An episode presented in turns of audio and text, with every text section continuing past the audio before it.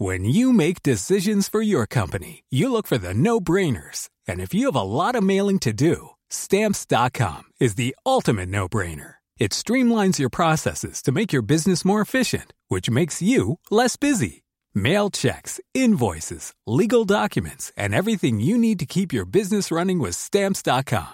Seamlessly connect with every major marketplace and shopping cart. Schedule package pickups and see your cheapest and fastest shipping options from different carriers. With rates up to 89% off USPS and UPS rates. And with the Stamps.com mobile app, you can take care of mailing and shipping wherever you are. Make the same no-brainer decision as over 1 million other businesses with Stamps.com. Sign up with Code PROGRAM for a four-week trial, plus free postage and a free digital scale. No long-term commitments or contracts. That's Stamps.com.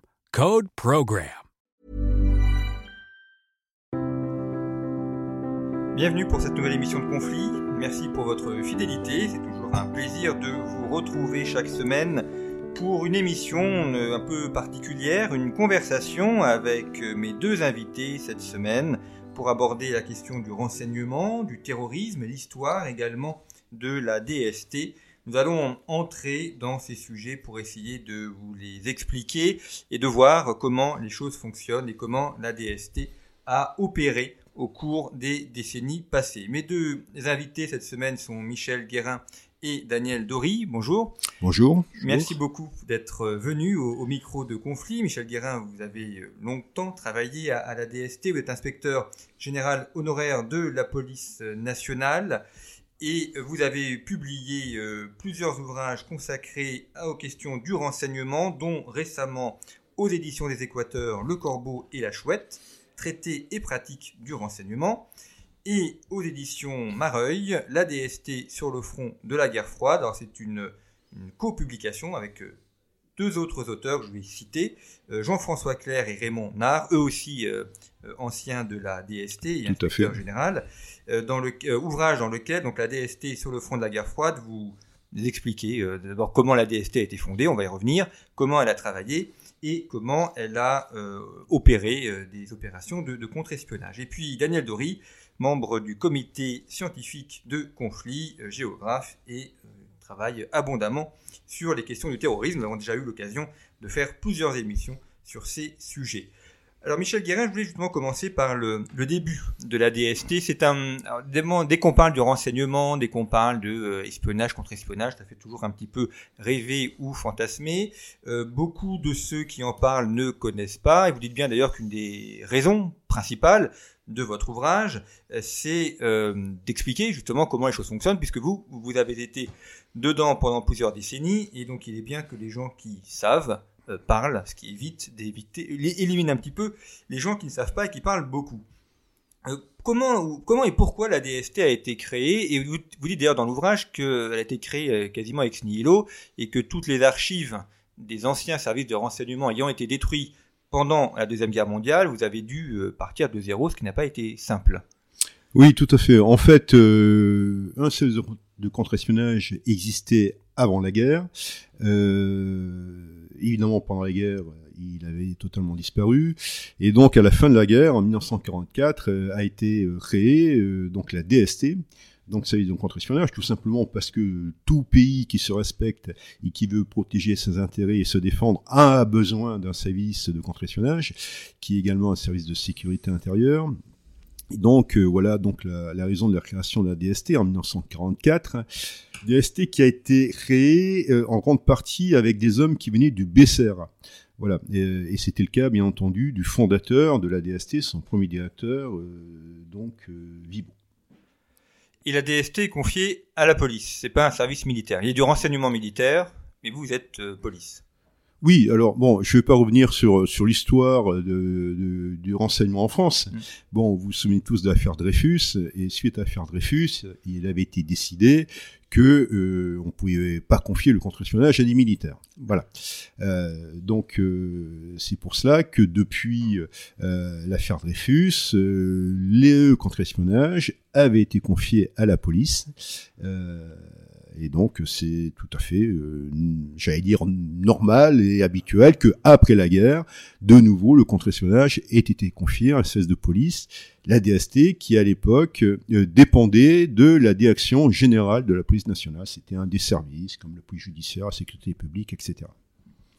Donc votre euh, adversaire principal, votre principal objet d'action, c'est c'est l'Union soviétique, époque de la guerre froide, et donc des officiers soviétiques ou des Français qui sont au service euh, de l'URSS. Tout à fait. Tout à fait. Alors, euh, comme euh, on l'a dit dans, le livre, les choses ne sont pas passées de façon aussi linéaire et aussi simple, parce qu'à la création de la DST, il a fallu d'abord eh ben, traiter les suites de la guerre, et en particulier s'occuper de, de, tous les réseaux de collaboration, voir si éventuellement euh, les Allemands, les nazis n'avaient pas laissé quelques espions, et donc ça a occupé la DST. Euh, d'ailleurs, on appelait ça les affaires liquides. Hein, comme liquidation. Mhm. Donc euh, la DST qui, était un, petit service hein, avec au début très peu de moyens, comme vous l'avez indiqué au début sans archives puisque les archives avaient disparu pendant la guerre. Et euh, donc il a fallu euh, d'abord s'occuper de, ses affaires. Et puis très, très rapidement est venue par la suite la guerre d'Algérie. Et euh, bien entendu, la DST a été mobilisée en très grande partie sur la guerre d'Algérie. Donc, si vous voulez, le, le, le contre-espionnage, je pense dit, a vraiment, vraiment, vraiment débuté après la guerre d'Algérie, à partir de 1962, ce qui ne veut pas dire, bien entendu, que la DST n'avait pas travaillé euh, pendant les années 50 sur le contre-espionnage, mais euh, avec des, moyens et des effectifs moindres. Il y a eu le cas euh, découvert récemment de ce journaliste du Canard enchaîné, Jean Clémentin, dont on a découvert qu'il il travaillait pour les services secrets tchécoslovaques. Alors c'est pas, pas forcément une surprise non pas pour lui, mais enfin, c'est arrivé, des journalistes qui travaillent pour les services secrets étrangers. Euh, mais là, ça fait quand même un peu, grand bruit parce que il a réussi à passer dans les mailles du filet, lui. Ou en partie, en tout cas. Oui, enfin, bon, euh, pour nous, ça n'a pas été forcément une très grande surprise. Hein. Mais, euh, mais effectivement, la chute du mur a fait que on, a pu, enfin, quand je dis on, c'est l'ensemble de la communauté de renseignement international, et commençait par les pays qui étaient concernés et récupérer les archives donc de tous les services de l'Est de, pendant la, la, guerre froide. Et effectivement, ça a permis de, de confirmer hein, certaines substitutions que, que les services de l'Ouest avaient vis-à-vis de certaines personnes, et puis parfois de faire des découvertes oui, aussi. Comment on, travaille concrètement euh, dans, ce service de renseignement euh, Il y, a un grand travail de, collecte euh, d'informations, de, données pour pister les gens aussi, pour les retrouver. Ça suppose des moyens humains importants Alors, écoutez, c'est très simple. Le, le, le, renseignement, fondamentalement, a deux sources. Hein, je dis bien deux sources, pas une ou trois. deux sources principales, avec une troisième qui est également très importante, mais je vais y venir. Euh, dans le désordre, une des deux premières, euh, c'est la coopération. La coopération entre services, c'est fondamental. Euh, et ça a toujours existé. Hein, ne n'écoutez pas ce que l'on attend assez régulièrement dès qu'il y a un attentat où euh, certaines personnes euh, et dans les médias et y compris dans le monde politique disent ah ben il faudrait que les services coopèrent euh, un peu plus c'est un problème de coopération c'est faux c'est archi faux. Cela dénote simplement que ces gens-là ne savent pas comment travaillent les services d'enseignement ou alors qu'ils sont de mauvaise foi peut-être aussi. Mais donc les services d'enseignement échangent énormément. Bon. Alors bien entendu ils échangent énormément dans le domaine du contre-terrorisme parce que dans ce domaine-là, bah, tout le monde est concerné et on a peu à cacher. Hein. La, seule limite, bien entendu, c'est la protection des sources, c'est fondamental. Hein. C'est des enseignements euh, qui se respectent, protègent jusqu'au bout ces sources. Mais au-delà de la protection des sources, on communique énormément dans le domaine du contre-terrorisme. Mais on communique également dans le domaine du contre-espionnage. Alors certes, de façon un peu plus un peu plus distanciel, hein, en fonction des pays euh, avec lesquels on, coopère, mais il y a également des échanges d'informations euh, dans ce domaine-là. Euh, alors ça, c'est donc une des premières sources. La deuxième source, qui est absolument fondamentale, c'est la source humaine. Voilà, la source humaine. Hein, c'est un service de renseignement qui n'a pas de source humaine, et ben c'est un service qui n'est pas efficace tout simplement. Euh, et puis la troisième source, qui est également très importante, c'est ce qu'on appelle la source technique. Euh, sauf que le distinguo avec les deux premières que je vous ai citées, c'est que la source technique intervient après. Vous n'avez jamais aucune euh, affaire, que ce soit dans le domaine du contre-terrorisme ou du contre-espionnage, qui est débutée réellement par une information technique. La technique vient après. Bah, tout simplement parce qu'il faut savoir ce que vous cherchez. Voilà. Et quand vous savez ce que vous cherchez, alors là, oui, vous mettez des moyens techniques qui parfois peuvent être, euh, et surtout euh, à nos époques, extrêmement conséquents. Et là, oui, ça produit. Voilà donc euh, comment travaille un service d'enseignement. Et bien entendu, tout ceci aboutit à une collecte d'informations, à des recoupements, parce que une information n'est pas un renseignement. Hein. Euh, une information, il euh, bah, faut voir si elle est, bonne, elle est juste, il faut la couper avec d'autres informations, il faut l'analyser en fonction de la connaissance qu'on a du, du domaine, etc., etc. Dans votre euh, carrière, en cours de, ces années, années 1970 euh, jusqu'aux années 2010, on a vu aussi une, évolution de la, menace. Il y a eu la disparition de l'Union soviétique, mais euh, bien avant ça, dans les années 1970-1980, on voit apparaître la question du terrorisme, ou des actes terroristes plus exactement. Alors, assez multiples, on a un petit peu oublié aujourd'hui, mais il y a eu des attentats corses, arméniens, bretons, palestiniens. aujourd'hui, on est très focalisé sur la question du islamisme, djihadisme, mais euh, on a oublié aussi euh, le terrorisme politique également. la France a été un petit peu touchée par ça aussi. Euh, est-ce qu'il y a une manière différente de, dans, la, dans la technique, j'entends, de lutter contre ce genre de choses par rapport à la menace politique de l'Union soviétique? Alors, euh, oui et non, parce que euh, au, niveau des techniques, euh, elles sont très proches. Au, niveau de l'approche, c'est pas tout à fait la, même menace, le même type de menace. Hein. Donc, il faut s'adapter aussi. Hein. Vous, ne, travaillez pas totalement de la même façon si vous travaillez sur le, le contre-terrorisme que sur le contre-espionnage. Et qui plus est, à l'intérieur du contre-terrorisme, en fonction de l'organisation vous êtes chargé de, de, combattre, vous ne travaillez pas tout à fait de la même façon. Voilà. Donc oui, oui, mais euh, vous savez, euh, un des, des qualités que doit avoir un service d'enseignement, c'est l'adaptation. Il faut s'adapter constamment en fonction de la menace. Et bien entendu, bah, vous ne pouvez pas euh, travailler de façon linéaire en fonction de, de des différentes menaces qui, qui vous arrivent, parce qu'elles sont toutes, toutes différentes. Sur la question du, terrorisme, Daniel Dory, est-ce que vous confirmez aussi cette question de l'adaptation et l'adaptabilité? Ah oui, le, problème euh, qui, qui est à la base, c'est euh, la recherche sur le terrorisme est faite par des services qui euh, font des enquêtes auxquelles on n'a généralement pas accès lorsque l'on est chercheur, et les chercheurs font des développements théoriques auxquels les gens des services soit n'ont pas accès, soit n'accordent pas le moindre intérêt ce qui est à mon avis euh, quelque chose qui devrait être euh, résolu parce que euh, la conceptualisation et l'analyse des phénomènes permet de mieux cerner l'objet. Et des chercheurs, alors il est très rare que des chercheurs spécialisés sur le terrorisme n'aient jamais eu de contact avec des services. Bon, c'est clair que lorsque l'on a travailler en liaison ou en rapport, sans être membre des services, mais en sachant, soit parce qu'ils sont sous vos ordres, soit parce que vous travaillez avec eux, euh, vous savez comment ils fonctionnent, comment ils pensent, et il est plus facile de le faire. Mais un certain nombre de chercheurs, pour des raisons d'ailleurs idéologiques, considèrent que c'est un monde absolument abominable, et en France en particulier, à la fois les études sur le terrorisme sont très très faibles, on est très peu à faire ça euh, scientifiquement, et les études sur le renseignement sont très faibles aussi. Ce qui est un problème que l'on ne retrouve pas en Angleterre, que l'on ne retrouve pas aux États-Unis, que l'on retrouve même pas en Allemagne. En Allemagne, ils commencent à faire des études euh, sur le, le, le renseignement euh, assez conséquentes. Alors, est-ce que vous voyez euh, une évolution dans ce rapport entre les chercheurs? Parce que ça fait euh, la, caricature de Mark Sageman euh, qui dit, parce que Sageman est à la fois de la CIA puis de la recherche, enfin, il n'a jamais terminé d'être de la CIA. en général, lorsqu'on est de la CIA, on y reste. On y reste. Voilà, absolument.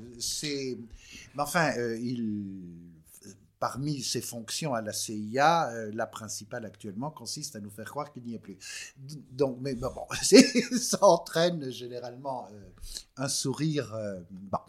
Mais par contre, ce qui est vrai, c'est le contraste entre des services de renseignement qui savent beaucoup et qui ont du mal à interpréter, en partie par le, volume, surtout aux États-Unis, bien sûr, puisqu'avec la place du technique, et les chercheurs qui savent très peu, mais qui essayent de comprendre à peu près sur des petites bases. Est-ce que ça, on peut résoudre? Est-ce que c'est un vrai problème d'abord? Moi, je pense que oui.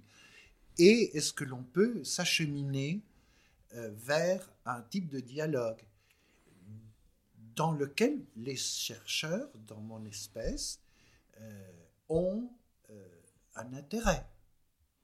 Parce que ça permet de mieux comprendre des choses. Oui, non, mais euh, en, fait, j'allais dire, c'est pas un problème. Et les choses, effectivement, évoluent. Euh, parce que je suis tout à fait d'accord avec vous, les deux doivent se nourrir. Après, il faut bien faire la différence. Et parfois, euh, les, choses sont floues et, parfois, les gens parlent de choses dont, dont, ils ne maîtrisent pas totalement. Il y a d'une part la connaissance d'un phénomène, ses origines, pour bien combattre un phénomène, il faut connaître ses origines. Hein, comme toujours, euh, son historique, etc., etc., les conditions de sa mise en œuvre. Et ça, bien entendu, dans cette partie-là, cette, cette, partie, j'allais dire, culturelle, bien entendu que les chercheurs sont euh, fondamentaux. Hein. Euh, c'est ce qu'on appelle l'analyse, si vous voulez, hein, dans le, pris dans le sens large. Bon. et puis il y a notre partie qui est la partie opérationnelle période opérationnelle, c'est les affaires, comment bon, Mais ça, bien entendu, euh, les acteurs, les chercheurs ne peuvent pas y avoir accès. Et, puis ils doivent. Et, oui, et puis bon, et puis, puis c'est pas leur métier. Hein. Mais par contre, au niveau, on, ne peut bien combattre une menace que si on l'a bien définie, on la connaît bien. Et dans ce cadre-là, bien entendu, les, échanges entre euh, ceux qui sont chargés d'annihiler cette menace ou à minima d'en empêcher les effets négatifs, parce que, euh, soyons clairs, euh, lorsqu'on parle de terrorisme, que ce soit euh, les policiers ou, les magistrats, hein, la répression judiciaire, dans laquelle bien entendu la police prend toute sa part, ce n'est qu'une réaction, comment dire, ponctuelle. Hein, c'est-à-dire, vous avez une maladie, euh, bon, ben vous coupez le membre, mais vous ne soignez pas. Bon, euh, et euh, les, les causes qui ont donné naissance à ce phénomène, là, bien entendu, dépassent largement la répression judiciaire.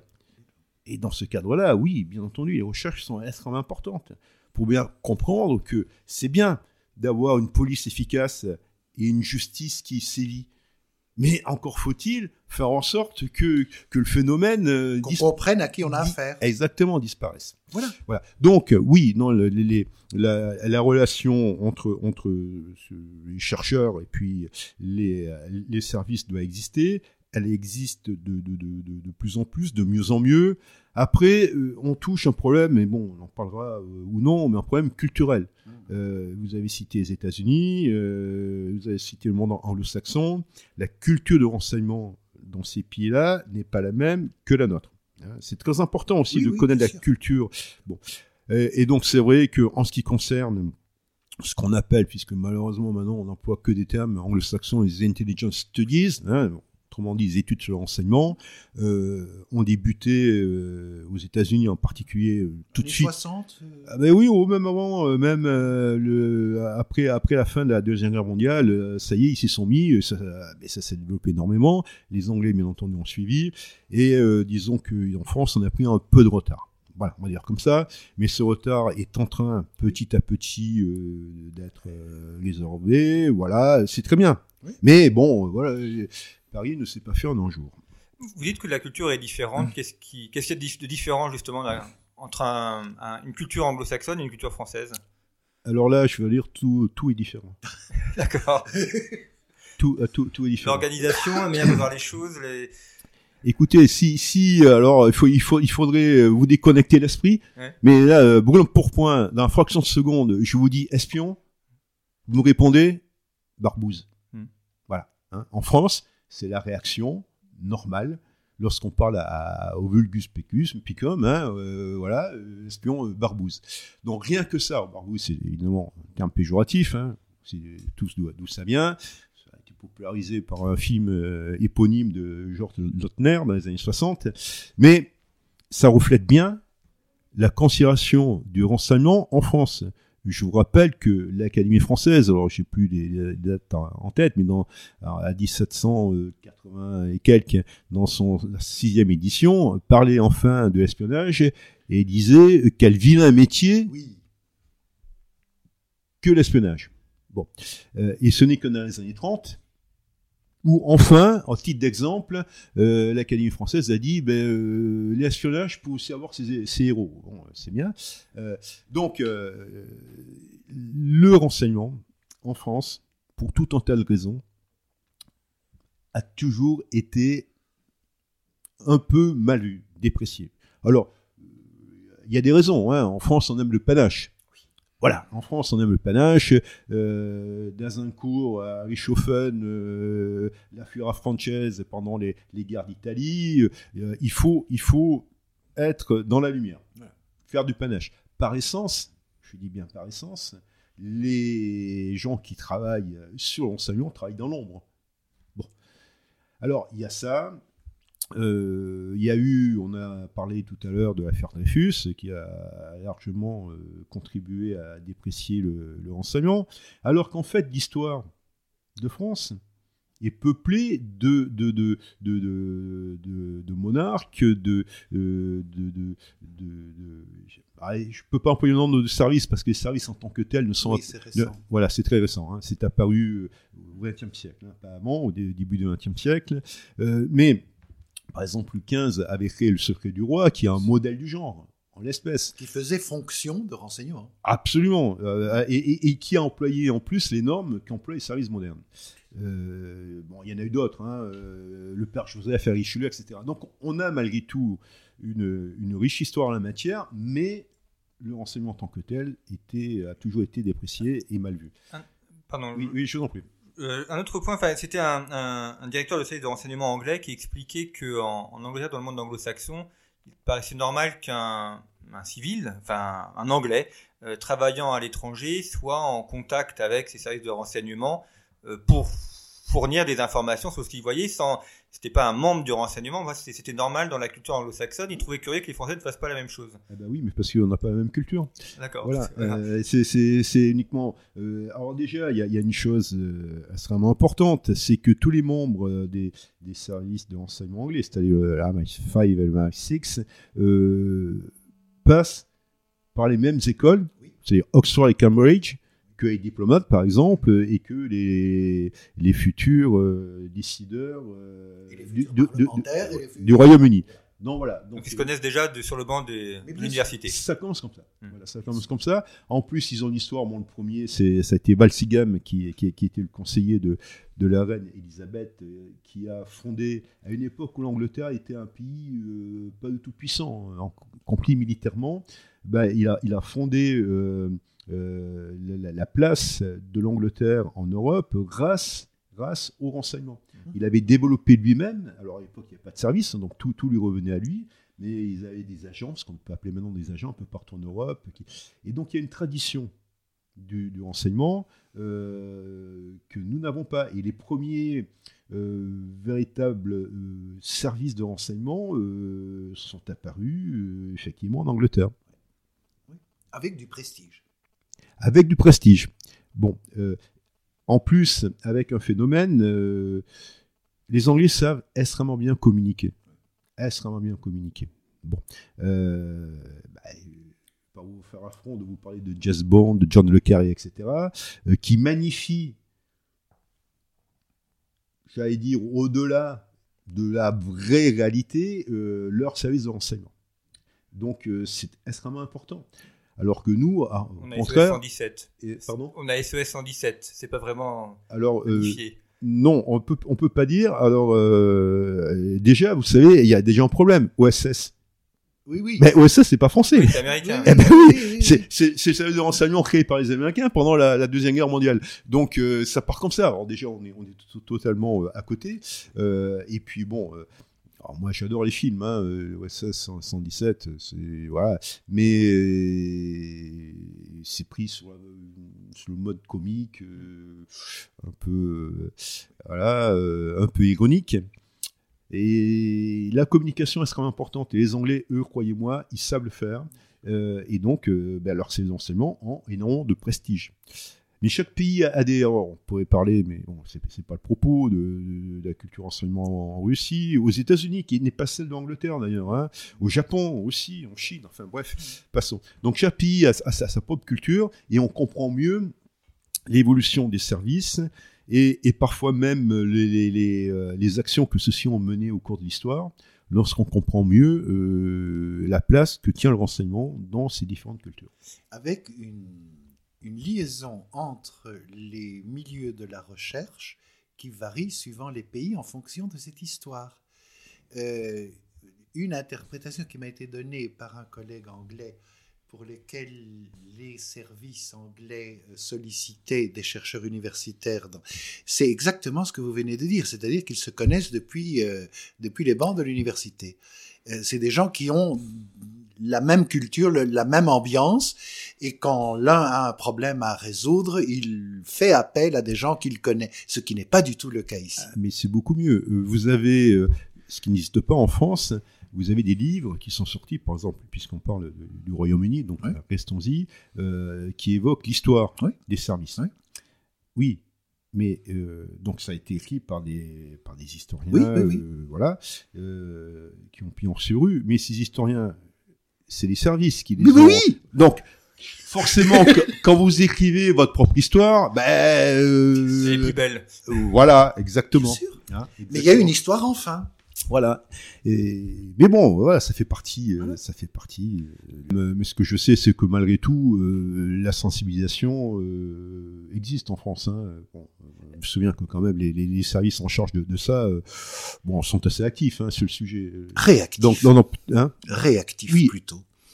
mais- mais- non, mais même actifs. Oui. Bon, euh, euh, si, enfin, Alors, elle existe de plus en plus, c'est vrai, et je- notamment à l'école de guerre, où j'ai eu la, la chance d'être auditeur il y a, il y a deux ans maintenant, euh, dès le début de la scolarité, on a vu effectivement un- une personne de la DRSD qui est venue euh, faire un, un- un topo de sensibilisation. C'était pour les militaires qui étaient là, mais comme il y avait aussi des civils, tout ouais. le monde en a ça profité. a profité à tout le monde. Non, je pense que quand même, euh, au niveau de la prévention, on a, on, Hein on a bien Oui. évolué. Mais non, et oui, franchement. Enfin, Mais c'est très difficile sur des choses ponctuelles. Là, je reprends une autre euh, anecdote pour bien fixer les idées.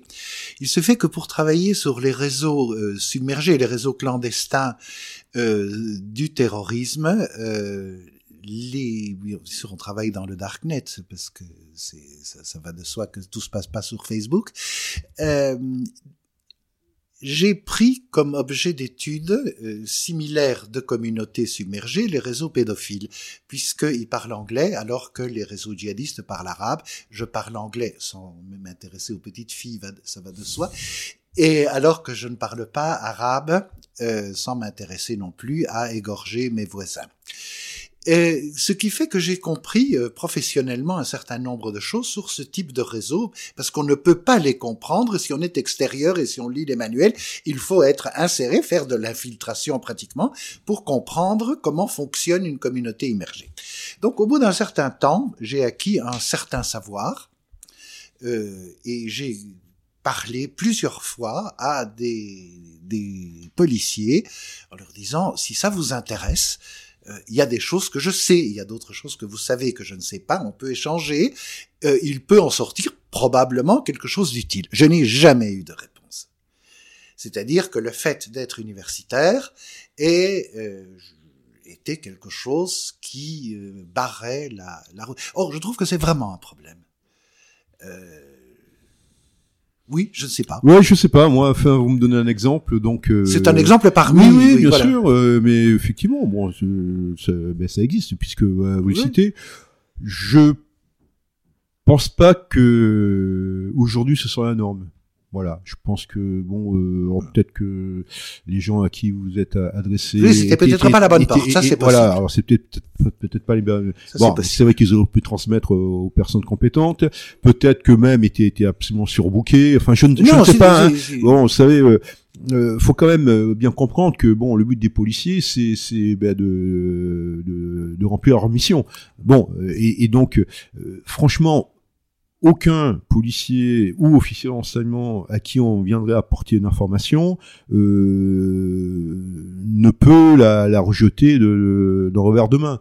Donc après, après, bah, écoutez, après je sais pas, il y a, y a, des circonstances qui font que bah, vous, avez peut-être l'intention, peut-être qu'ils, qu'ils, en ont tenu compte, parce que ça, ça arrive aussi. Alors ça, c'est ah oui, bien parfois. Sûr. Alors, bon, c'est pas bien, mais euh, c'est pas bien au niveau de la personne qui amène l'information. Et parfois, l'information est exploitée, sauf qu'il n'y a pas de retour, ce qui, ce qui, ce qui, ce qui est dommage, ce qui, est, pas normal. Voilà. Mais il faut savoir que moi j'ai vu des cas où effectivement il y a des informations qui avaient été amenées dans d'autres services, hein, mais euh, ben, l'affaire a été traitée avec, avec cette information, sauf qu'on n'a pas fait en retour.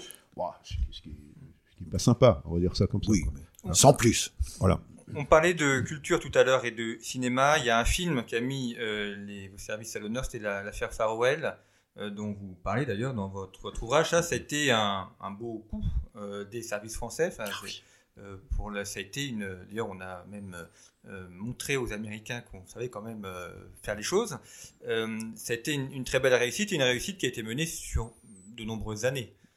Bien sûr, parce que les, les, affaires de contre-espionnage, euh, ça peut prendre des années.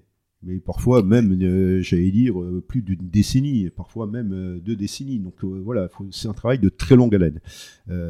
contrairement à l'affaire de, de, de contre-terrorisme, parce que là, il faut agir de suite, hein, parce que les bombes risquent d'éclater, et puis c'est pas tout à fait la, la même matière. Donc oui, oui, l'affaire Farwell, ça a été, ça a été une, une affaire euh, extrêmement importante. D'ailleurs, un des, des co-auteurs de, mhm. de la DST sur le front de la guerre froide, Clément Hart, euh, s'est occupé en direct de, cette affaire.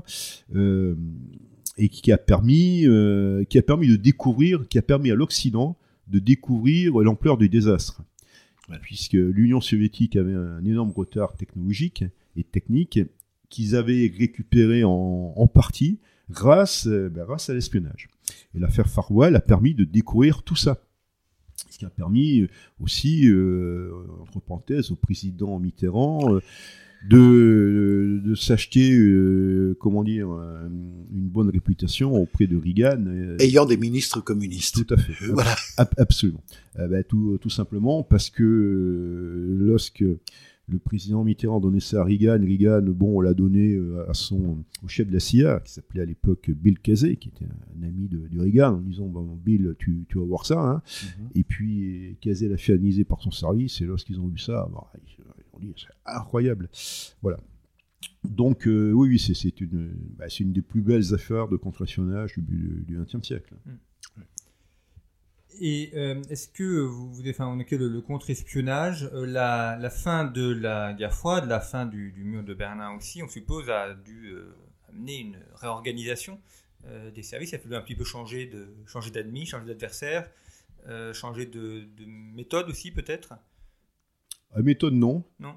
non, parce que les méthodes ne changent pas. par contre l'activité n'a pas baissé, hein, c'est très souvent euh, certains, euh, à l'époque, enfin qui n'étaient pas dans les services bien entendu, mais comme toujours à l'extérieur, s'imaginaient que bon, bah, c'était fini. Hein, voilà. On n'a plus d'ennemis. On a, voilà, exactement.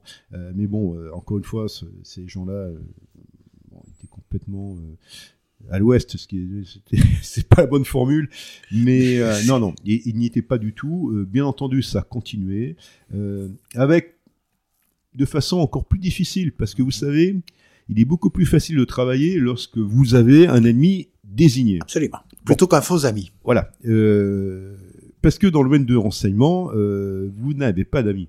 Absolument. Vous avez des alliés. C'est pas pareil. Des alliés conjoncturels, en plus. Donc, euh, pour euh, le contre-espionnage, euh, ça a compliqué les choses. Voilà, ça les choses et, la menace, euh, elle a toujours été peu ou prou, mais là, elle est, elle est vraiment multidirectionnelle. Vous évoquez également la question de de l'intoxication euh, intellectuelle, notamment opérée par le Parti communiste ou par des agents communistes en France, par la, désinformation.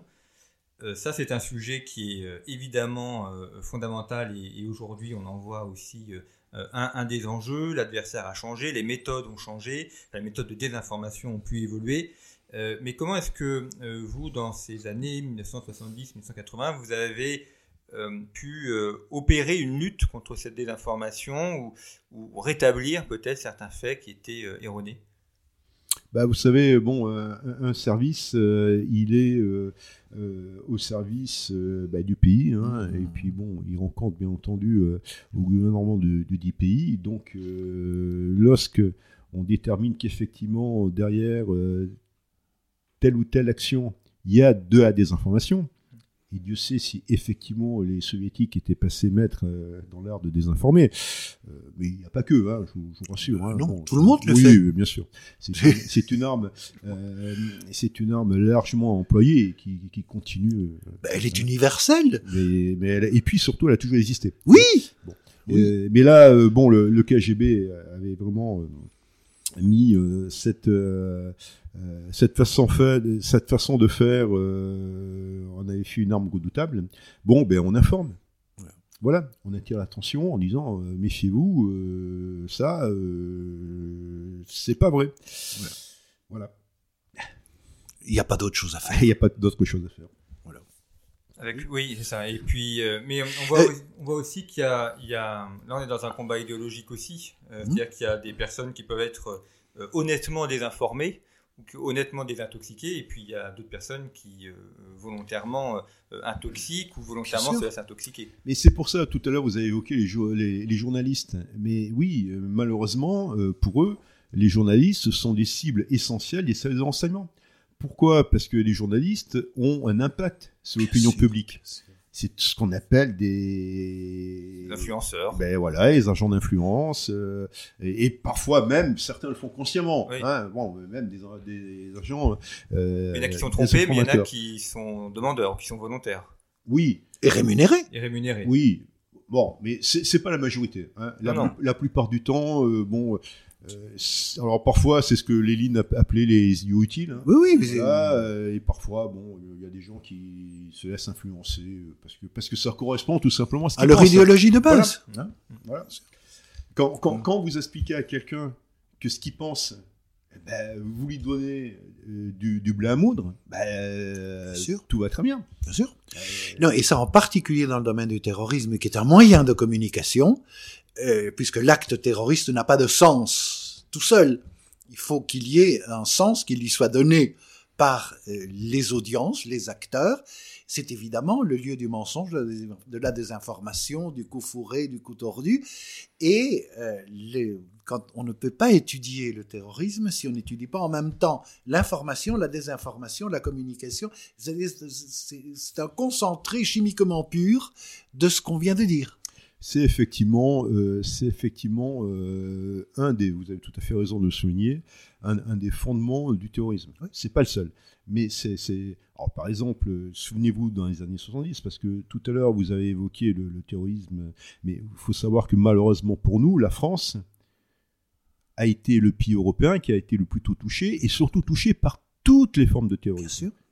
Dans les années 70, et il y a des mouvements dans les années 70, euh, comme la Salah en particulier, ou d'autres mouvements euh, palestiniens, qui faisaient des attentats à Paris, parce qu'à l'époque, malheureusement peut-être plus le cas maintenant, mais parce qu'à l'époque, il y avait un événement qui se passait à Paris, il y avait un re, euh, une médiatisation maximale mondiale. voilà. Donc ça permettait à cette organisation de se faire connaître. Voilà, ça va tout à fait dans votre. En plus, n'oublions jamais euh, non plus qu'un des fondements euh, du, terrorisme, c'est dans son nom même, c'est de faire peur. Hein. Terreur, terrorisme. Et pour faire peur, eh ben, il faut faire des, actions qui font peur. Donc il faut les connaître. Hein. Pour, pour, faire peur, il faut qu'on vous connaisse, il faut que vos actions soient, soient, visibles. C'est un moyen de communication. Voilà, tout à fait. Euh, c'est- vrai que la, la place de Paris dans le, le- le schéma international était liée sans doute à sûr. à l'effet hautement médiatique qui était un petit peu détrôné avec Munich, les Jeux Olympiques, avec l'apparition de la TV en direct où on pouvait euh, décentraliser. Mais Paris était Mais effectivement. pourquoi les Jeux Olympiques? Ah ben parce que c'était médiatisé Ah ben voilà. directement, parce que la- c'est le début de la télé en direct et on peut prendre euh, des otages. Mais- mais- Euh, 24 heures sur 24, l'attention mondiale, chose que, euh, évidemment, les anarchistes euh, euh, italiens du 19e siècle n'avaient que le, le petit journal qui sortait deux fois par semaine. Et c'est- Eh oui. clair. Ben oui, mais c'est pour ça que tous les grands événements euh, qui ont retentissement mondial Sont à risque. Sont tous des, euh, des, des événements à risque. En 1998, euh, vous le savez sans doute, euh, la DST, on avait évité euh, des, attentats qui étaient en préparation. Parce Ah que, eh bien, bien sûr, euh, parce, que, parce que le retentissement aurait, aurait été... Maximal, et bien donc, sûr. tous les grands événements, et bien entendu, les Jeux Olympiques en font partie, comme la Coupe du. Monde de football ou d'autres événements majeurs, sont toujours des événements à risque. Ça, les services, il y a très longtemps qu'on a compris. Euh, le terrorisme a besoin, et vous avez tout à fait raison, a besoin de se faire connaître. Voilà. Bon, il doit montrer sa force. Il doit indigner. Tout à fait. Parce qu'il y a la peur et l'indignation. Et on suppose que l'indignation va produire une réaction contre-productive. Euh, ça, c'est très clair. C'est même théorisé par Marighella, notamment le Brésilien des années 60, en disant effectivement, euh, ça génère peut-être pas une peur générale, mais ça génère une telle indignation que le gouvernement doit faire quelque chose. Ça, c'est déjà très important. Et il n'est pas nécessairement prêt pour faire quelque chose d'intelligent. Et donc, il va faire des actions qui vont favoriser le recrutement des, euh, des groupes insurgents. Alors, vous avez raison, euh, avec un petit bémol, ça concerne surtout des mouvements internes. Oui. Voilà, internes. Ou, euh, ou, ou, comment dire, euh, euh, idéologique religieuse. Hein, comme Oui, le oui, oui. Ou les sections locales Voilà. d'un mouvement international. Ça concerne moins euh, ce que les exemples que je vous ai cités à l'époque, dans les années Oui. 70-80, où c'était des mouvements qui, qui avec en plus un- un- une problématique qui, qui n'était absolument pas en France. hein, qui- Le PKK Voilà, c'était pour se faire connaître. Tout à fait. Voilà, pour la caisse de résonance. Tout à fait. Le- La Sala était pour se faire connaître en Arménie, pas à Garches-les-Gonesse, c'est clair. Euh, oui, et puis, et puis, oui, absolument. C'est- c'est- c'est- Comment on met un terme à ces mouvements terroristes? Parce que les noms que vous donnez ont, ont disparu de la scène. D'ailleurs, nos auditeurs les plus jeunes, c'est Le PKK un- continue. Oui, le PKK continue. C'est un des rares. Mais ils ont disparu euh, faute de combattants, faute de carburant idéologique, parce qu'ils ont été démantelés. Alors, euh, oui, non, c'est c'est une excellente question. Euh, c'est pas si simple que ça. Euh, en fait, moi, je considère qu'un terrorisme disparaît complètement, une menace disparaît complètement lorsque vous avez, vous avez réglé le problème. Bon, euh, on- bon prenons de la Salah. Oui, justement. Bah, euh, Il y a un pays, Arménie. C'est- Oui. C'était c'était leur but qui a été créé, donc euh, c'est voilà, c'est fini. hein. Par contre, euh, notre mouvement euh, qui, dont, dont, le- dont la raison d'être n'a pas été réglée d'une façon ou d'une autre, il y a toujours un risque. Il y a toujours un risque de résurgence. Voilà, oui. faut, faut, faut être extrêmement vigilant là-dessus. Euh, Posez-vous la question. Alors oui, ce que vous, vous venez de dire, à répondre oui et non. Euh, L'action répressive fait que vous démantelez tous les réseaux, etc. Donc oui, il ne peut plus agir. C'est fini. Donc on peut dire, ça y est, on a réglé le problème. Mais attention, si la raison Oui. elle-même, qui, alors les raisons sont très diverses. hein. Bon, il faut les énumérer, ça peut être historique, sociologique, idéologique, tout ce que vous voulez. Le grief. Lorsque le RIF continue à exister, vous pouvez avoir une résurgence avec une autre organi- organisation, avec, euh, avec d'autres membres, hein, Oui. mais qui peut se produire, et parfois avec, euh, avec un, un délai qui peut être assez conséquent.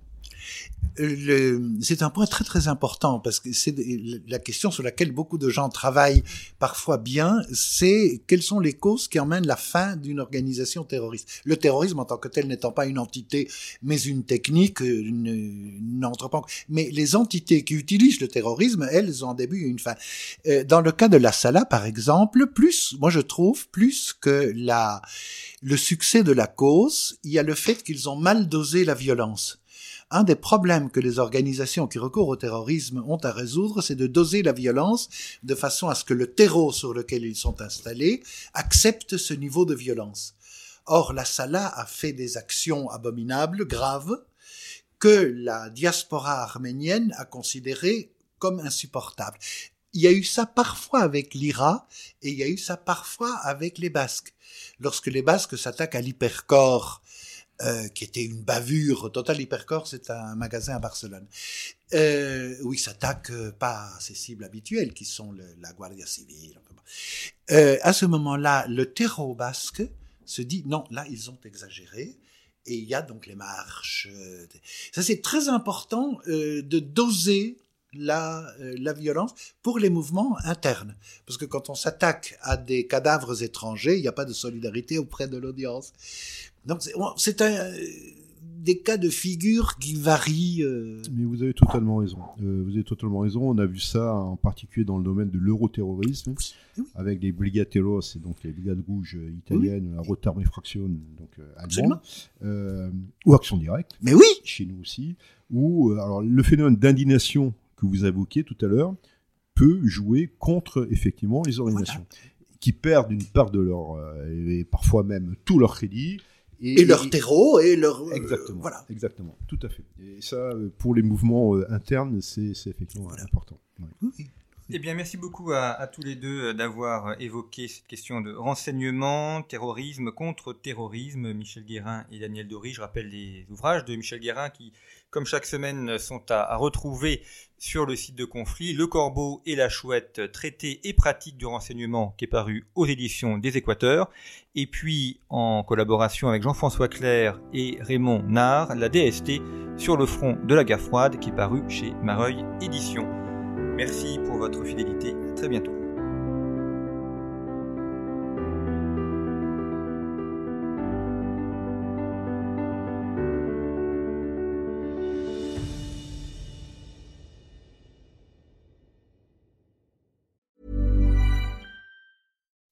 When you make decisions for your company, you look for the no-brainers. If you have a lot of mailing to do, stamps.com is the ultimate no-brainer. Use the stamps.com mobile app to mail everything you need to keep your business running with up to 89% off USPS and UPS. Make the same no-brainer decision as over 1 million other businesses with stamps.com. Use code PROGRAM for a special offer. That's stamps.com, code PROGRAM.